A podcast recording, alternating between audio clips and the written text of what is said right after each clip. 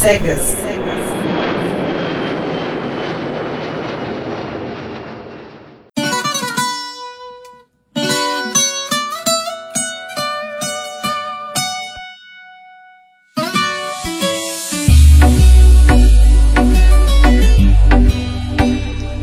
Oh, oh yeah. Sí, es mi ciudad con su paz abrazándote. Cancún está en su mejor vida hoy. Olá pessoal, sejam bem-vindos a mais um podcast do Portal Blindando. Estamos na nossa segunda semana de viagem. E esta vai ser aonde? Essa vai ser em Cancún. Pois é, estivemos na cidade do México, passamos uma semana lá e vocês já conferiram. E agora a gente vai mostrar o que demais rolou nesta semana. Direto do Caribe para vocês. Ya, ya me está gustando más de lo normal. Todos mis sentidos percibiendo paz. Agua del mar y arena sin ningún apuro. Cancuncito. Mar del Caribe,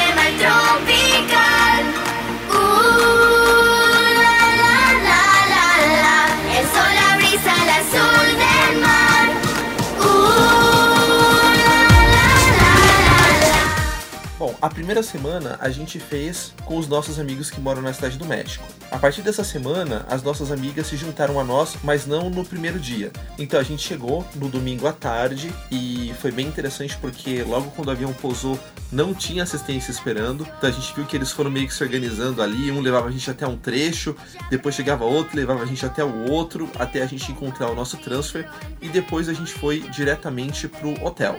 Dessa vez não ofereceram cadeira de rodas, até porque eu acho que nem tinham tempo para isso. Embora na ida do México para Cancún eles tenham tentado, vamos dizer assim, com uma certa veemência, nos forçar a pegar a cadeira de rodas. E aí eu tive que brigar um pouquinho. Eu quase nunca faço isso, mas dessa vez precisei.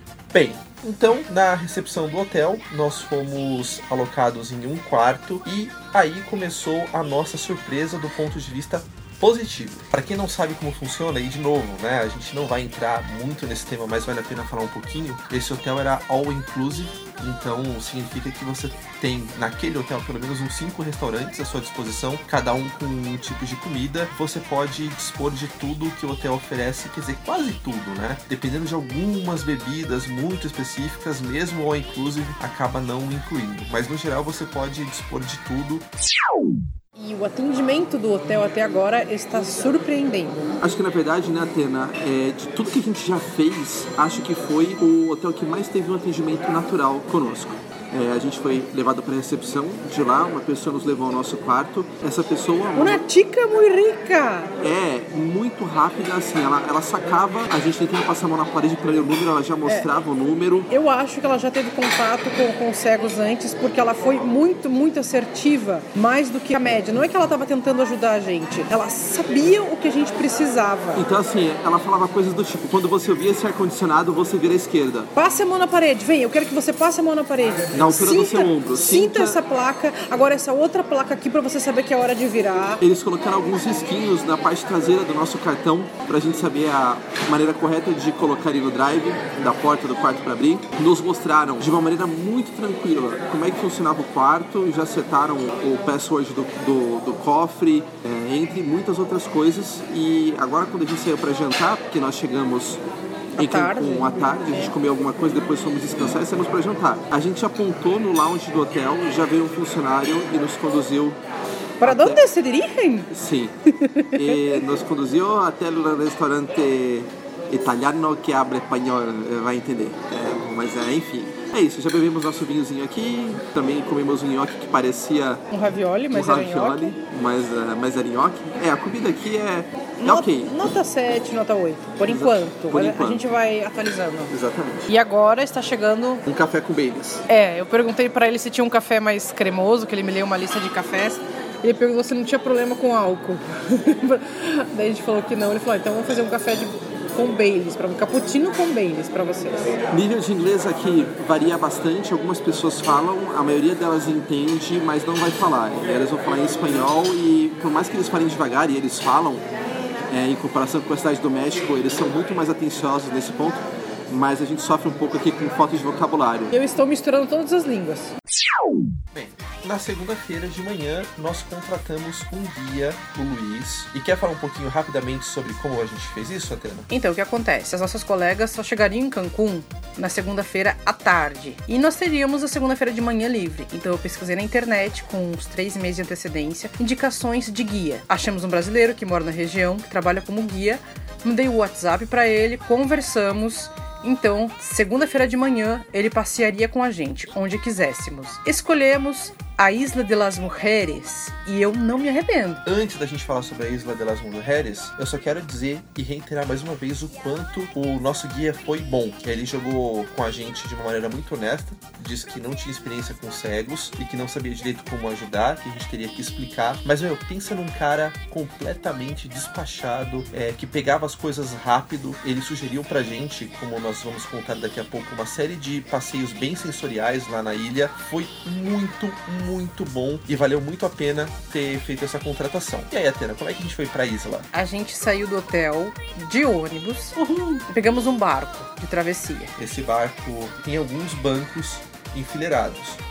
Tivemos sorte porque geralmente são barcos fechados com ar-condicionado. Esse era aberto, muito bom. Muito bom. Aberto nas laterais. Em cima tinha um outro andar, então você tinha sombra e vento. Exatamente. Então eu fui na janela, a Atena foi na janela, e o nosso guia foi descrevendo ao lado dela aí as coisas que dava pra ver do lado da, de lá. Foi na janela aspas, não tinha janela, era aberto. É, exatamente. e era bem pertinho da beirada. Mas foi muito boa a viagem, nós tivemos música a bordo, foi bem interessante. Curtam aí.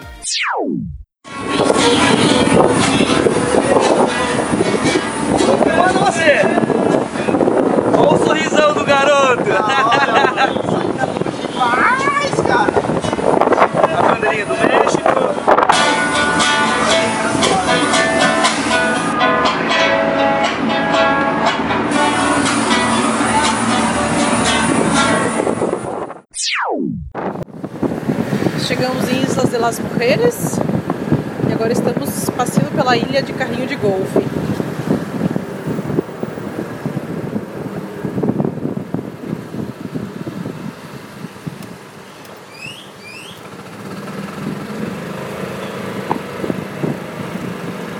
E aqui está o tubarão.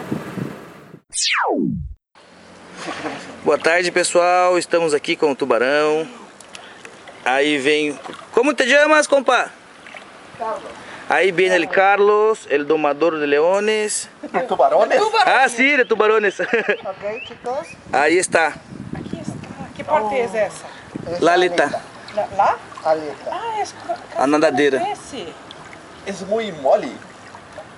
Flexível. É muito flexível, muito rico. Es café. Café. E esta é a cabeça, a cabeça Não, a está cabeça- ao seu a cabeça está lado com ele. e a, la- la traseira está comigo. Sí. Muito belo. Muito belo. Está é muito comprido, Gisele. Sim. É muito grande. Acá, este lado aqui. Cadê? Cadê sua mão? Este es Nacho.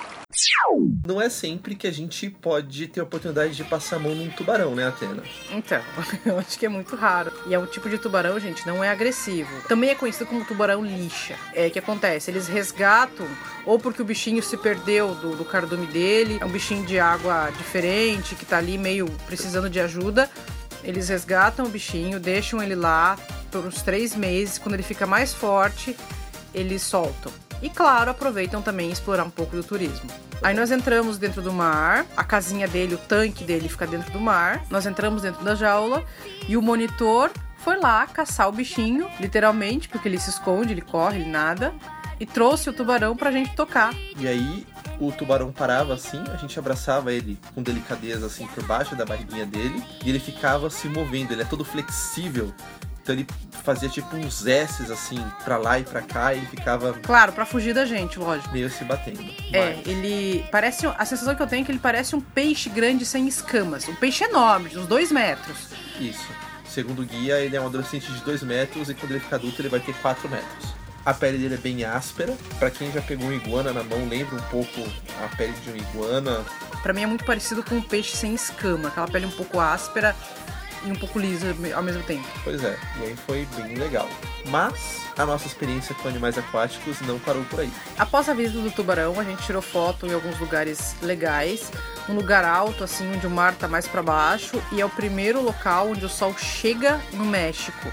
Então é bem interessante, tem ali algumas pequenas remanescências maias, não chegam a ser ruínas. Depois a gente voltou e entrou numa espécie de clube de campo, vamos dizer assim. Clube de praia, né?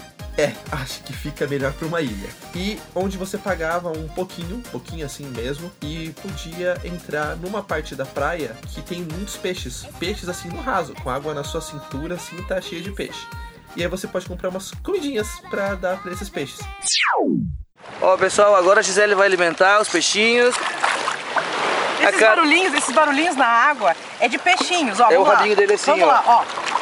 Eu estou parada na água, vou colocar comida. Ó os barulhinhos deles. Ó um enorme aqui. Você pegou nesse? Esse era gigante. Peguei, peguei, aham. Fantástico, fantástico. Vamos lá, de novo. Ó, esse barulho é deles. Esse aqui é o peixe marmo. Esse aqui é o- esse aqui é o tubarão. Aham. Tem comida aí? Tem, tem. Olha aqui, cara, encostou um na minha mão. Pega, pega a comida aqui. Pega um massinho de comida. Vamos pegar, vamos pegar. É, E o bacana é que eles estão todos acostumados, que eles veem a gente, eles já vêm, já querem participar. Aqui, ó. Aí, molecada, comida! Uhul!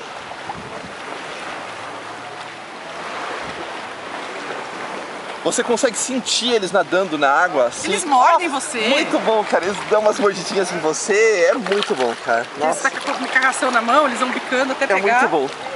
Fantástico. O único problema é que a próxima vez que eu comer sashimi eu vou ficar de consciência pesada. Vamos lá, rapaziadinha. Comida, comida, comida. Eu achava que eles não iam vir, que eu ia sentir de muito longe. Não, gente. Eles te atacam. Você sente peixinhos por todos os lados. Se você segura a ração entre os dedos, eles vêm, dão uma mordidinha na sua mão e pegam a ração. E como são vários tentando pegar a mesma comidinha, você sente muitos peixinhos. É maravilhoso. Eu tentei agarrar alguns, mas eu não consegui. Aí novamente voltamos de ônibus. Vejam só o ônibus. É, Atena, onde é que a gente tá, hein? No ônibus. Como é, não é uma balada? Não, é um ônibus de linha e não é um fluxo. Mas, mas, mas, mas, que coisa? Mas você tem certeza que é um ônibus? É, a sonzeira tá dentro do ônibus. Ah, eu não tenho certeza que é ônibus não, acho que você tá me tapeando, hein? Acho que você não tá vendo, né? Tá se enganando.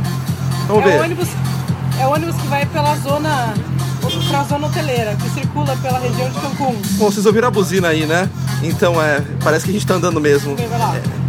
Não me enganaram, não. É um ônibus. É muito tarde da noite, Atena? Não, agora são o quê? Três?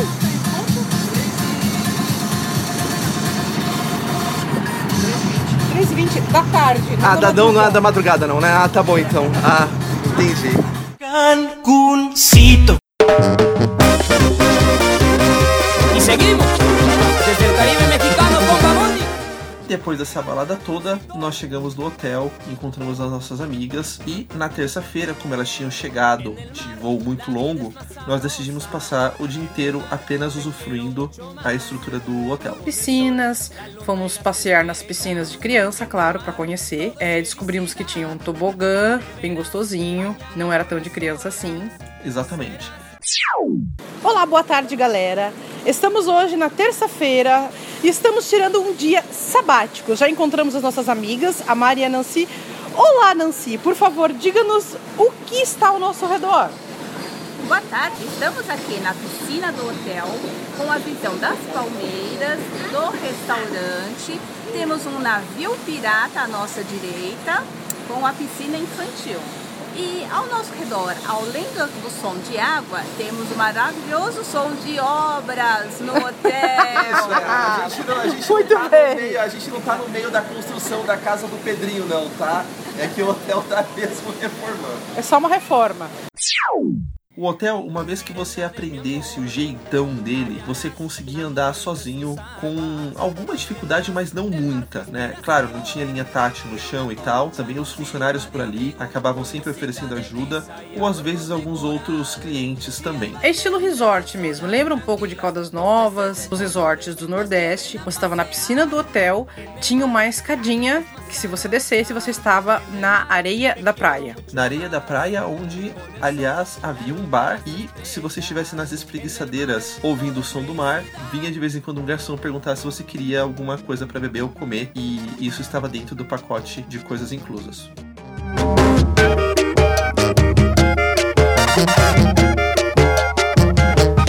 Cancuncito.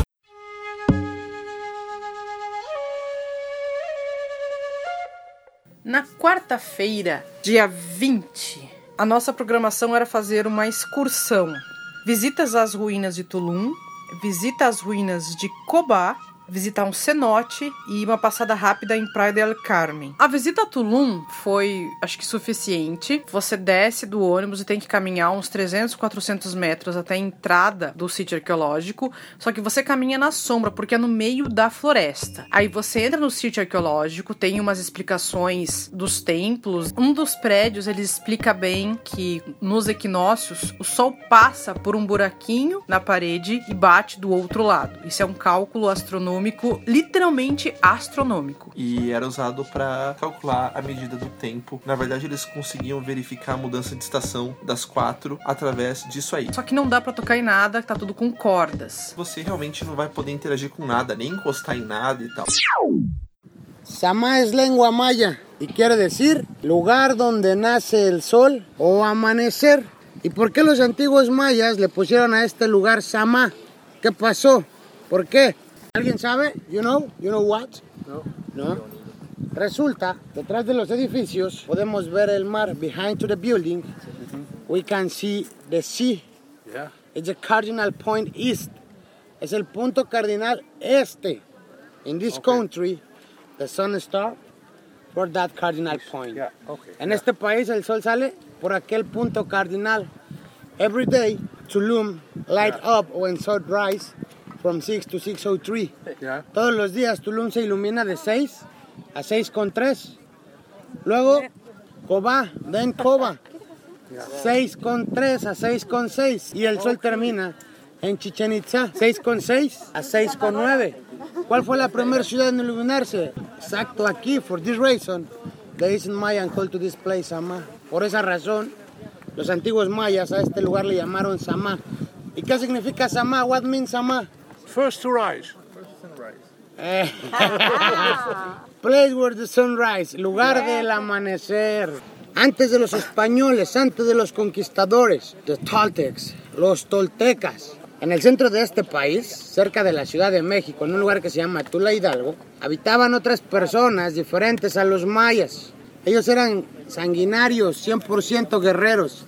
Y ellos sabían que en esta parte del territorio habitaban personas muy inteligentes, matemáticos, astrónomos, arquitectos, ingenieros. Los toltecas vienen a buscar a las personas mayas. Estamos aqui na praia do sítio arqueológico de Tulum. É uma praia bem pequena. A gente desceu por uma escadinha de madeira e o restante da praia é ao longo de pedras, então só uma faixinha de areia. Acima tem uma escada, conecta com o centro cerimonial, que era, vamos dizer assim, a cidadezinha onde eles viviam. Tem um calendário maia ali em cima, várias estátuas, bem interessante. A segunda visita desse dia foi ao sítio arqueológico de Cobá. Ali em Cobá, o bicho pegou um pouco. Por quê? O sítio arqueológico é bem no meio da selva. Para você chegar aos primeiros monumentos, você tem que andar um quilômetro e meio. Você tem a opção de fazer a pé, ou de pegar a bicicleta, ou de pegar a limusine maia. Limusine Maia é uma espécie de triciclo onde os passageiros vão sentados na frente e o condutor vai sentado atrás, entre eles, num banco mais alto e pedalando. Agora nós estamos indo para as ruínas de Cubá. E como é um caminho no meio da mata de 2,5 km, eles têm a limusina maia. E o que, que temos no meio do caminho? No momento estamos numa alameda com árvores dos dois lados. selva. Eles dizem que é selva mesmo, um caminho de pedrinhas e areias bem claro, que eles chamam de caminhos blancos. E é bem fresquinho por enquanto. E a atração principal Es la pirámide grande. Tiene 120 escalones, 42 metros de altura. Nesse sítio arqueológico tem bastante coisas. Eu gostaria de voltar lá um dia com um guia para fazer tudo com mais calma. Ali dava para tocar nos prédios, que são prédios altos, né? Então você toca em pedras gigantescas. Tem o jogo de pelotas, eles tinham que passar a pelota, que é uma espécie de bola, nos arcos entre duas paredes. Tinha um observatório, que é uma pedra bem grandona, alta, redonda, e mais algumas outras coisas. Mas a atração principal Essa era sensorial. E bem sensorial. é a pirâmide, é o templo, que é o formato de pirâmide. Eles não chamam de pirâmide, eles chamam de templo porque pirâmide era aparentemente para enterrar a gente e esses templos em formato de pirâmide eram para eventos religiosos. Um pouco diferente daquelas que a gente visitou perto da cidade do México, em Teotihuacan, essa era uma pirâmide muito mais irregular. Bem mais agressiva. Literalmente, eu preferi escalar. Na outra, a gente ia tateando os degraus com a bengala. Nessa, eram muito mais tortos, irregulares, mais altos, assim. É, nas outras pirâmides, você poderia assumir que o degrau, ele, era, ele poderia ser irregular, poderia ser liso, ele poderia ser grande, mas ele pelo menos existia num espaço que compreendia suas duas pernas. Então eu sabia que se eu pusesse a perna direita para cima, eu encontraria um degrau. Nessa, não havia essa premissa. Então pode ser que na minha perna esquerda tenha um degrau, que na minha perna direita simplesmente não tem. E também só tinha uma corda que ajudou mais pra descer, mas não era uma corda de corrimão como tinha na outra pirâmide. A corda era pra manter no centro da pirâmide. Porque conforme você fosse subindo, estreitava, então podia chegar num lugar onde não tem mais degrau, é só a borda do abismo. Então a corda era sempre uma referência pra você estar no meio. Então ali a bengala tinha hora que atrapalhava, porque você tinha que estar seguro com as duas mãos escalando a pirâmide. A bengala foi de pouca utilidade nessa subida. É, pra mim foi de um pouco mais de utilidade. Eu subi, eu subi os degraus em pé, não escalando como a Atena. Porque o Marlon é muito mais alto que eu. Ele tem 25 centímetros a mais que eu. Então eu acho que a diferença dos degraus ali era significante entre eu e ele. Mas pra descer eu tive que descer sentado. Muitas pessoas desciam a pirâmide sentadas, nós também. Algumas desciam em pé, claro, quem enxerga é outra história, mas a gente sentava no degrau, segurava, baixava o bumbum pro próximo, descia os pés e ia, ia descendo assim, com uma corda na esquerda para qualquer emergência. O perigo dessa pirâmide não era só as escadas, porque a escada você pode ir devagarinho, ok, vai tateando. Acontece que o sol é muito forte. Muito forte mesmo. Então ali foi a única vez na vida, e eu sou acostumado a tomar bastante sol, tal, sou resistente, que eu fiquei com medo de perder os sentidos lá em cima e quis descer rápido para evitar que alguma coisa assim acontecesse. Então, assim, se eu voltaria lá, até voltaria. Depois das 5 da tarde, máximo 9 horas da manhã, já estar lá para subir e 10 horas tá voltando no máximo. Porque que acontece? Você não pode ficar tateando a escada muito tempo. Você não pode ficar no sol, porque senão você vai perder os sentidos. Pelo menos eu me senti muito mal. Então a gente subiu, até queria explorar um pouquinho mais lá em cima. Tinha um buraco fechado, algumas coisas assim. É pequenininho, também não dá para andar muito porque não tem para onde ir. Mas eu ficaria um pouco mais lá para conhecer, para tatear as pedras, mas não dava. Não dava. Só é muito difícil de explicar, muito difícil. Mas agora eu acho que eu entendo o que os caras sentem no deserto, que eles falam que eles ficam desorientados, isso e aquilo, porque é uma sensação muito, muito diferente, muito afetiva. O teu senso de emergência grita para você: saia daqui, saia daqui, saia daqui. Pois é, mas em compensação, depois de muito subir a Atena, a gente foi embora e muito desceu. Literalmente. Então estamos no cenote. Como é que é isso, Marlon? Isso! Isso é um rio subterrâneo dentro de uma caverna mesmo, de verdade, com uns 6 metros de profundidade, no qual eu estou dentro, nadando. Água mais ou menos gelada, não muito. E é muito interessante você ver, o, o rio ele tem cordas para que as pessoas se segurem, porque é realmente muito fundo. E é muito interessante esse tipo de rio subterrâneo.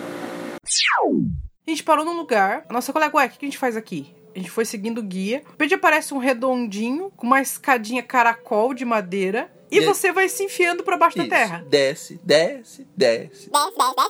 Muito. Uns 8 metros, mais ou menos. Você tá dentro de um poço. Você tá entrando dentro de um poço na terra. Parece aquelas escadas de filme velho que você vai pro porão, pra adega, tudo meio úmido, meio. É pedra do seu lado, né? E aí quando você finalmente termina de descer, Tem um deck, uma plataforminha lá embaixo. meio escurona assim, com umas lampadinhas elétricas penduradas assim no teto, e Um tanque. de 6 metros de profundidade, aonde você entra sem colete porque o guia não deixou claro que você podia pegar colete lá em cima antes de você começar a se enfiar no buraco. Para orientar, uma corda de um lado e outra corda do outro. Lembrando que na beirinha ali do rio já são 6 metros de profundidade. O rio continua, porque é um rio subterrâneo, então o rio continua por Lá debaixo baixo das da terra. pedras, isso. Mas naquele espaço forma, digamos assim, uma caverna com água onde é o cenote. Só que é bem alto. É uma sensação muito esquisita, diferente de tudo que eu já tinha visto. E depois de muito subir e muito descer, a gente foi pra praia. Praia del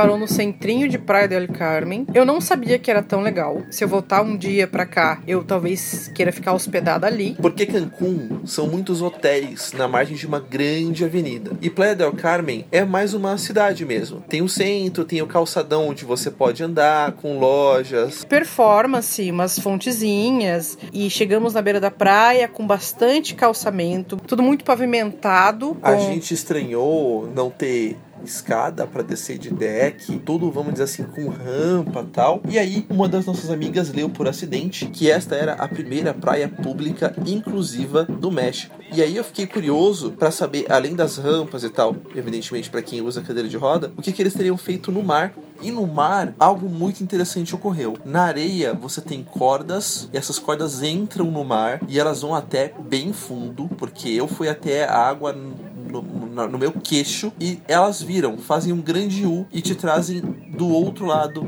pra margem de novo. Próximo da areia. Exatamente. E depois você tem mais algumas dessas raias fazendo esses grandes Us. Então, o deficiente visual que entra no mar ali, ele não se perde. Porque um dos nossos principais problemas hoje é, a hora que eu entro no mar, o mar me joga pra lá, pra cá, pra lá, pra cá, e eu não sei onde é que eu saí na praia. E com essas raias, você nunca sai muito do seu lugar, porque se o mar te jogar pra um lado ou pro outro, você tem a corda ali no meio, te dando a guia de volta pra areia. Ou seja, a gente vai ter que voltar pra aproveitar um pouco mais essa praia. Eu acho, pelo menos. Cancuncito. Y seguimos Quinta-feira, dia 21, nós fomos para um dos parques daqui da região. Tem vários parques. A gente foi pro Xcarete, que é um parque com muitas atividades, dentre elas rio subterrâneo, claro, praias naturais, aviário, Nada com golfinho, mergulho, snorkel. e umas outras coisas mais radicais por aí também. Algumas dessas atrações não são inclusas. Mas a maioria delas acaba sendo. Você tem um grande, na verdade, parque com mapas e aí você escolhe as rotas que você quer fazer.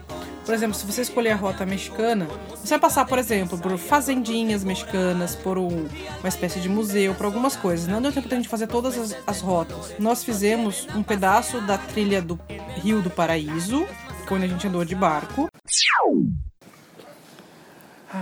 Pois então, agora estamos no Parque Xcarete, em um dos passeios, que é um passeio com um barquinho no Rio do Paraíso. Temos araras, temos o rio, pelo que visualmente aqui eu consigo ver, Nancy, mas me corrija se eu estiver errado, é relativamente estreito. Né? Então o barco ele cobre quase uma boa parte do rio. Esse barco aqui cabe em quantos, Atena? Quatro? Não, tem mais, peraí. É quatro numa fileira, então tem várias fileiras. Certo. Umas oito fileiras, são umas 32. Umas 32 pessoas mais ou Agora menos. aqui ficou Entra na, Na gruta. Vocês podem ouvir o eco.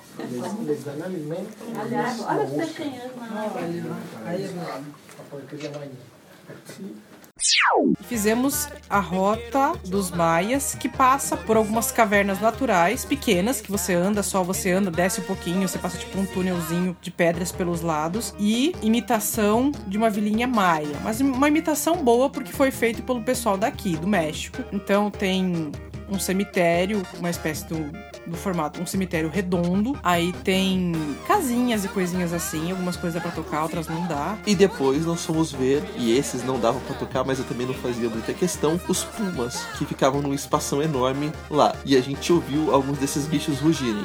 E cara, dá medo. Não deu pra gravar porque eles rugiam a hora que eles queriam, então. Eu tentei falar, ô Puma, ruge aí que eu quero gravar. Mas eles realmente não estavam muito colaborativos, não, coitado. Também tinham flamingos Araras, muitas, muitas araras de tudo quanto é jeito, em tudo quanto é lugar. e bastante outras atividades, mas o parque é muito grande, você tem que escolher o que você quer fazer. É um parque bem agradável, não é pesado, a não ser que você queira fazer algumas outras atividades pagas. Por exemplo, nado com golfinho é pagos, nado caminhar em alto mar, você coloca tipo um capacetão e um snorkel e entra dentro do mar também é pago.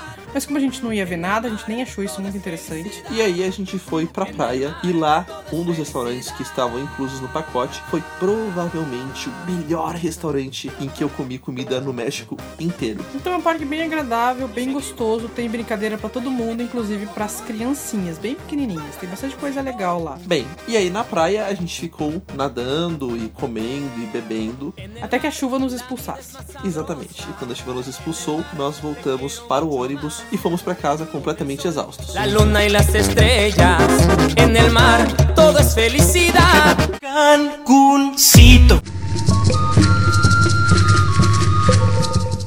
Dia 22 de setembro, Sexta-feira. fomos visitar o sítio arqueológico de Chichen Itza. Ah, aprendi! Ha! Quer dizer, acho que aprendi, né? Vamos Bom, lá. não sei. Não tem nenhum maia aqui. Não sei se isso é bom ou se isso é ruim, mas. Não tem? Achiung botik tes, eula kupe, lela uchang hai sonot, inchang ben sit kes tus kamana simbang undabais, kabia ku yanda to ola les, kabia ku tsala mukas men kich kelen yung, yedes kich pang kolebi, ukana mes, tus kamana simbang undabais wai tului maya, kes okat kes telo, inchang ben sit kes, chalu kanan kes kich kelen yung, chalu chika mukes, chalu chiku patale tus ka segera mana simbang simbang undabais, chalu chika to ola les, tus ka segera mana simbang undabais wai tului maya.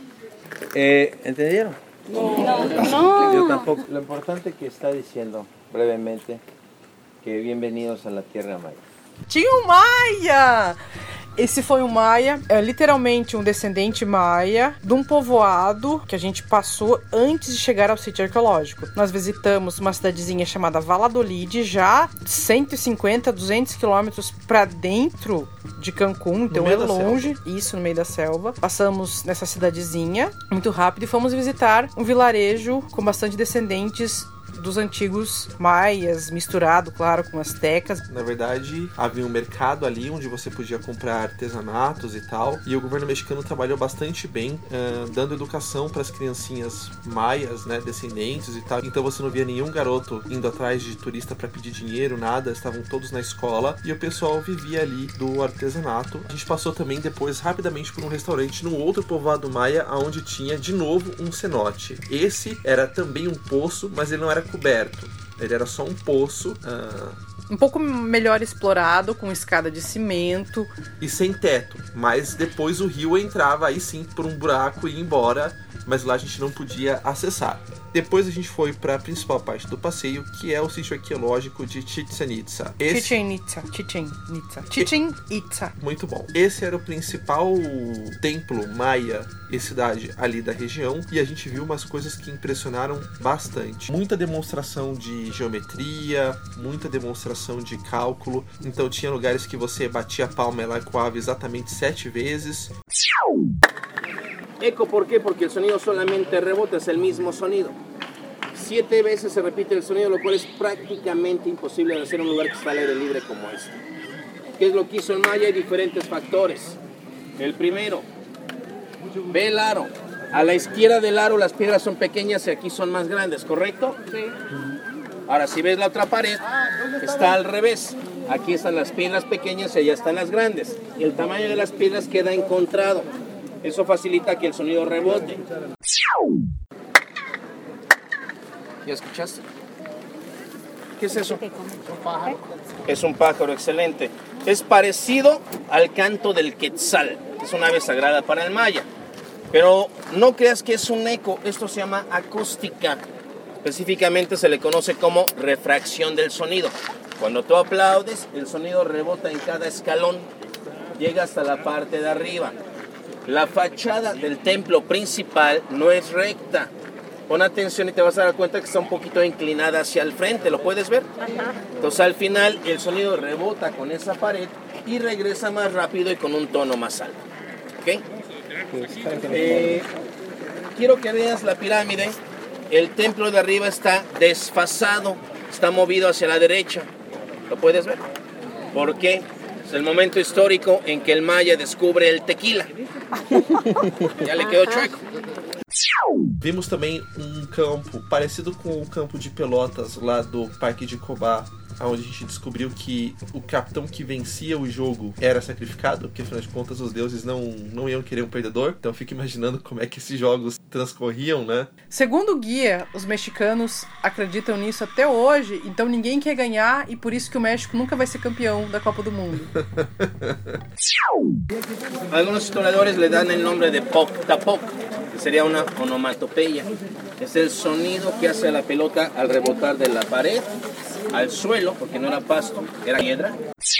Havia, claro, as pirâmides, essas a gente não podia acessar e nem tocar e nem fazer nada. Essa parte do passeio, a exceção da acústica, bastante visual. Se llama el templo de Kukulcán o la pirámide, el castillo. le ha dado ese nombre. Ahora, ¿cómo se construyó? Bueno, pues hay que hablar de matemáticas, astronomía, números. Pon atención, ya que al final ¿ok? Porque, por questão de segurança, tem algumas coisas que estão em restauração, então não dá para você chegar nos, nos monumentos, nas obras, com exceção de algumas das colunas do Templo dos Guerreiros. Então a gente encostou numa das colunas, é um, um bloco de pedras bem alto, e pra gente que não enxerga, assim, porque a gente só sente a base, né? A base do bloco de pedra, para pessoas mais sensitivas vai ter bastante energia. Sim. E era um dia muito especial porque foi no dia 22 e esse era o equinócio. Então era o dia aonde o sol faz uma sombra nas pirâmides que lembra uma serpente descendo a pirâmide. Porque a, a serpente com plumas na cabeça é o semideus Kukulkan. Eles consideram como um semideus, filho de dois animais sagrados, uma serpente e uma águia. Então o sol reflete e forma uma sombra. Que vai descendo a pirâmide justamente nestas datas do ano. Estamos aqui agora sentados próximos da pirâmide, onde o pessoal diz que a partir das 5 começa a se ver A sombra. Uma face da pirâmide vai ficar na sombra e só os triângulos de- do- da luz do sol batendo na outra face. Não foi possível visualizar esse fenômeno porque Bem quando chegou a hora que o sol faria essa sombra, veio uma nuvem e tampou, tampou o sol. Pra gente foi ótimo porque tava quente pra caramba, mas pra todo mundo que enxerga que foi pra lá pra conseguir olhar esse fenômeno foi meio complicado. Depois voltamos para que a gente começasse a próxima parte da viagem. Cancuncito. Dame fiesta, verás que poco cuesta, la vida solo muestra una oportunidad.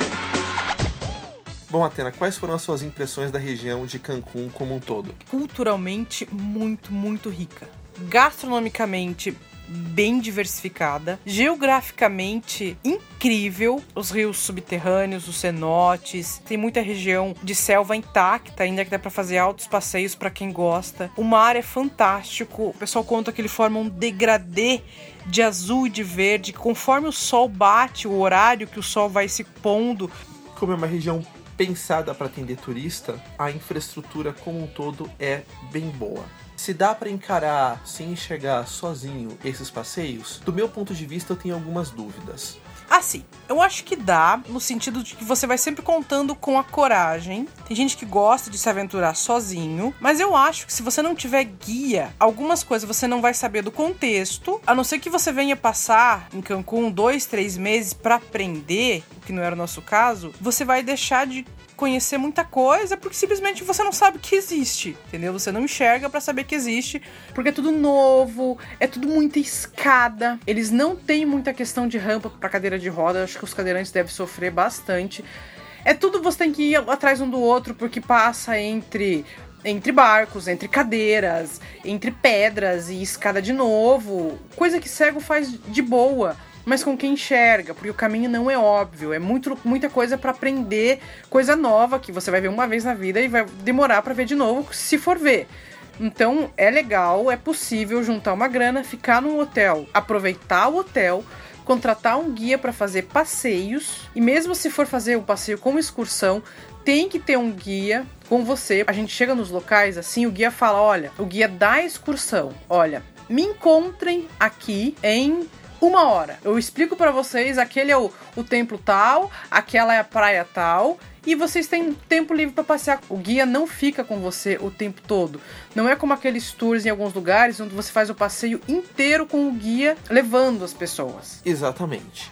Então, os passeios, né, que a gente tenha sabido, eles não contam com nenhuma linha tátil, nenhuma orientação em braille, nenhuma plaquinha, nada desse tipo né? Exceto a praia lá de Praia del Carmen, mas que foi pensada já para ser inclusiva. Né? Quanto ao hotel, bom, esse sim você conseguiria se virar e comer e beber e nadar e fazer o que você quisesse, pelo menos o hotel onde nós ficamos. Então, considere se você vier ou contratar algum guia local e aí os preços podem variar, né? Ou talvez vir com alguém que enxerga para ajudar um pouco nessa infraestrutura, né? Muito diferente da cidade do México, que era uma cidade, cidade mesmo, com rua, calçada, metrô e tudo, né? A região de Cancún os passeios, pelo menos, é, são talvez um pouco grandes, largos, sei lá, um, um pouco desorientadores para se fazer sozinho. Mas valeu muito a pena. Itens obrigatórios para quem vai para Cancún: chapéu, óculos escuro, protetor solar. Não, em hipótese alguma, esqueça ou deixe de comprar estes itens porque acredite, você vai precisar. Ah, e água também. Muita. Sí, es mi ciudad con su paz abrazándote. Cancún está en su mejor vida hoy. Vi que es mejor juntos seguir apoyándonos. Te muestro el camino y luz del sol. Tú, eres muy importante para así lograr que nuestro Cancún tenga prosperidad. Lo estamos logrando a paso seguro. Ya, ya me está gustando más de lo normal. Todos mis sentidos percibiendo paz. Agua del mar y arena sin ningún apuro. Cancuncito, todo lo mejor se encuentra en Cancuncito. En su hermosa playa somos más unidos. Adelante vamos por el buen camino. Cancuncito.